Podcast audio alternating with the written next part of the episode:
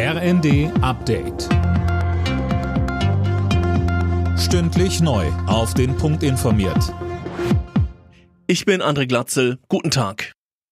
Das Sichern der Energieversorgung in Deutschland wird die Politik noch Jahre beschäftigen. Damit rechnet Kanzler Scholz. Aktuell geht es darum, das Land auf einen Gasmangel vorzubereiten, sagte er in einer Videobotschaft. Wir bauen Pipelines, Flüssiggasterminals. Wir sorgen dafür, dass eingespeichert wird in unsere Gasspeicher. Und wir sorgen dafür, dass jetzt Kohlekraftwerke genutzt werden, damit wir Gas sparen. Aber auf lange Sicht wird es auch darum gehen, dass wir uns unabhängig machen von fossilen Importen. Außerdem soll der Ausbau der erneuerbaren Energien vorangetrieben werden. Der Deutsche Mieterbund befürchtet wegen der Gaskrise den finanziellen Kollaps von Millionen Haushalten. Der Präsident des Mieterbundes Siebenkotten fordert deswegen in der Bild von der Bundesregierung, kurzfristige Heizkostenzuschüsse für die Menschen auf den Weg zu bringen.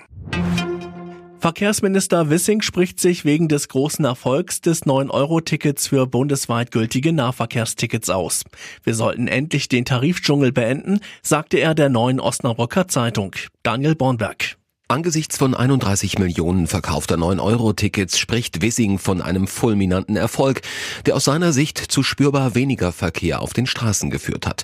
Die Erfahrungen mit dem Ticket sollen nun ausgewertet werden, um dann im Herbst das weitere Vorgehen festzulegen. Ob der Bund den Ländern dauerhaft Geld für Billigfahrscheine zuschießen wird, ließ Wissing offen. Er stellte aber klar, ein Monatsticket für 9 Euro kann der Bund nicht auf Dauer finanzieren.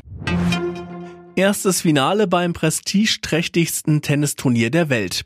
In Wimbledon treffen heute Elena Rybakina aus Kasachstan und On Jabeur aus Tunesien aufeinander. Für beide ist es das erste Grand Slam Endspiel. Alle Nachrichten auf rnd.de